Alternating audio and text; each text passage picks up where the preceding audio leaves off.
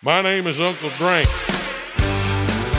Hey y'all, I'm Uncle Drank, star of The Ballad of Uncle Drank. It is a scripted musical podcast about the life and times of me, fictional Gulf and Western country music pioneer Uncle Drank. I live my life by the eight B's beers, boats, babes, bars, beaches, birds, blenders, and of course, bananas.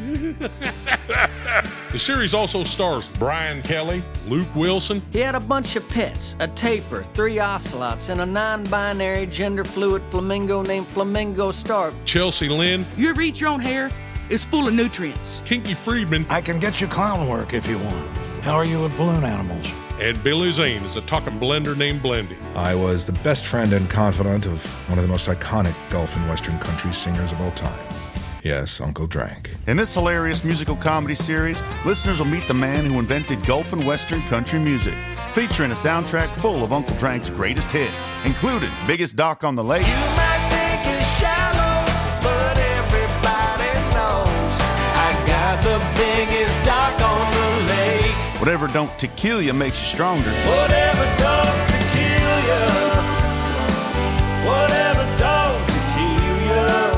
life's a charm. If she was chilly, she'd be a five alarm.